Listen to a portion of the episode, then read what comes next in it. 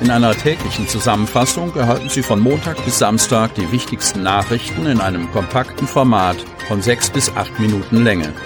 Am Mikrofon Dieter Büge. Zunächst folgt ein kurzer Werbebeitrag der Marbau Service GmbH.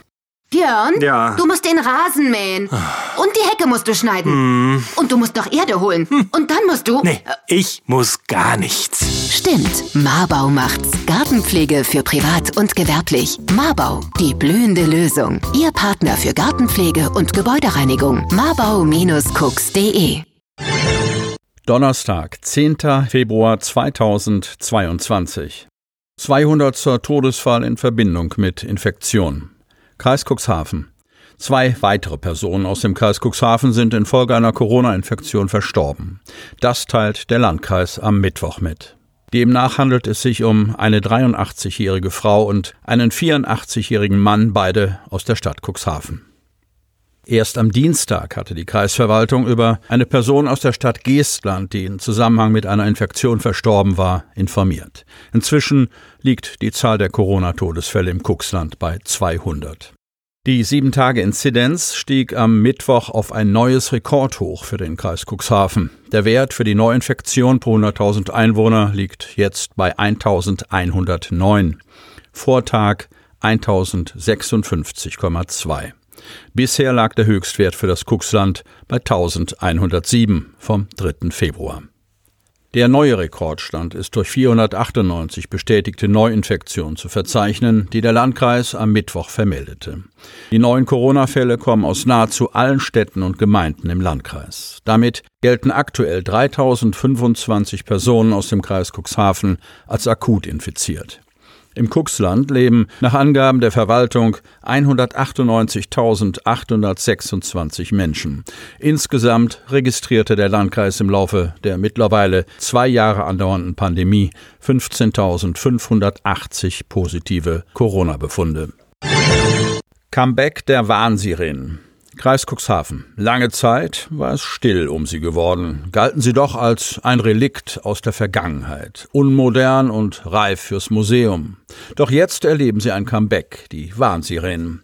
Die Kreisverwaltung will die 225 Anlagen im Kreis Cuxhaven auf den neuesten Stand bringen und ins digitale Zeitalter führen, um im Katastrophenfall rechtzeitig warnen zu können. Start für die Digitalisierungsoffensive war am Dienstag im Heimatmuseum Wanner. Die Flutkatastrophe im Westen Deutschlands hat es deutlich gezeigt. Im Katastrophenfall funktioniert die Warnung der Bevölkerung nur lückenhaft. Auch beim sogenannten Warntag 2020 wurde ersichtlich, dass für die Alarmierung Optimierungsbedarf besteht. Der Landkreis Cuxhaven will deshalb seine Warnsysteme verbessern und rüstet die bestehenden Sirenen auf. Die Sirenen im Kreisgebiet sind kein Auslaufmodell, sagt Landrat Kai-Uwe Bielefeld. Es habe sich gezeigt, dass Fernseh- und Rundfunkdurchsagen, Lautsprecherwagen, SMS-Meldungen oder Warn-Apps zwar sinnvolle Ergänzungen seien, der akustische Weckeffekt der Sirenensignale würde die Bevölkerung aber am effektivsten erreichen. Aktuell wird der weit überwiegende Teil der Sirenen im Landkreis Cuxhaven noch analog betrieben. Nur eine geringe Zahl der Anlagen wurde bereits im Rahmen von notwendigen Reparaturen mit digitalen Steuerungsempfängern ausgerüstet, um das bestehende Netz auch zukünftig mit den zur Verfügung stehenden Frequenzen ansteuern und neben dem Feuerwehrsignal auch andere Warnsignale ausgeben zu können, ist eine flächendeckende Ertüchtigung notwendig. Nach und nach werden die Sirenen im gesamten Kreisgebiet mit neuen digitalen Steuerungsempfängern ausgestattet. Bis zum Jahresende wollen wir fertig sein, sagt Michael Rochholz von der Firma Hörmann.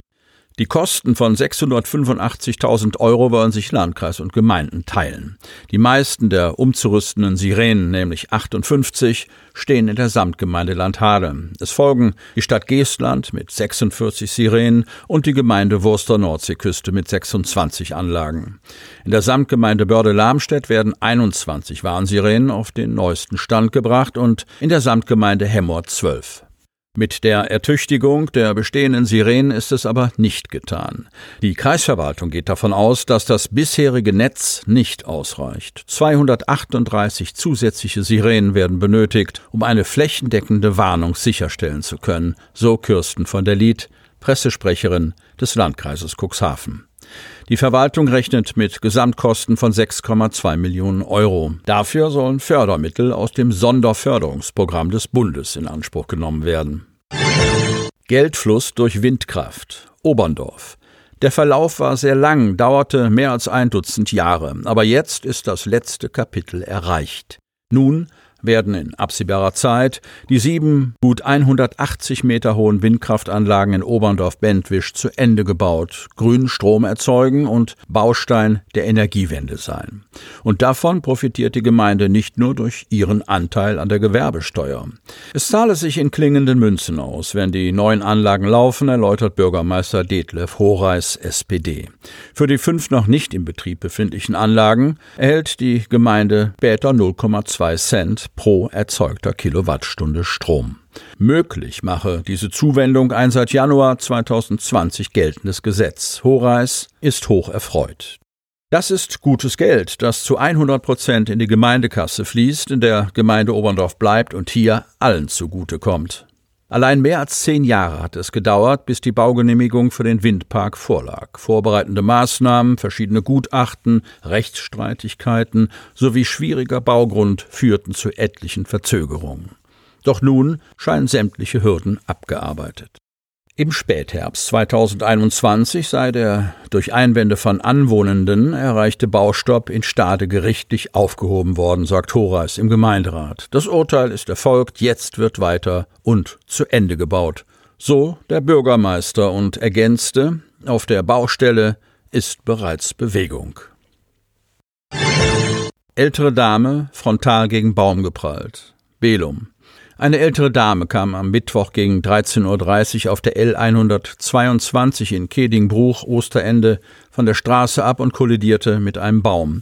Aus bisher unbekannter Ursache war sie nach links auf die Gegenfahrbahn geraten, hatte den vom Regen aufgeweichten Grünstreifen durchfahren und war frontal gegen einen dicken Baum gestoßen. Anwohner alarmierten die Rettungskräfte. Die Feuerwehr Kedingbruch, ein Rettungswagen des DRK sowie die Polizei eilten zum Unfallort. Die Frau konnte aus dem Auto befreit werden.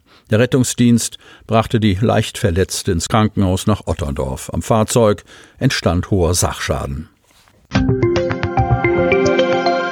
Damit Sie ab sofort keine Podcast-Folge mehr verpassen, benötigen Sie lediglich einen sogenannten Podcatcher. Auf den meisten Smartphones ist dieser bereits vorhanden. Falls nicht, dann suchen Sie ganz einfach in Ihrem App Store nach einem kostenlosen Podcatcher wie zum Beispiel Spotify, Apple Podcast oder AntennaPod. Selbstverständlich können Sie unsere Podcast-Folgen auch direkt über unsere Website unter cnv-medien.de slash podcast anhören. Die hörten den Podcast der CNV Medien, Redaktionsleitung Ulrich Rode und Christoph Käfer. Produktion Rocket Audio Production.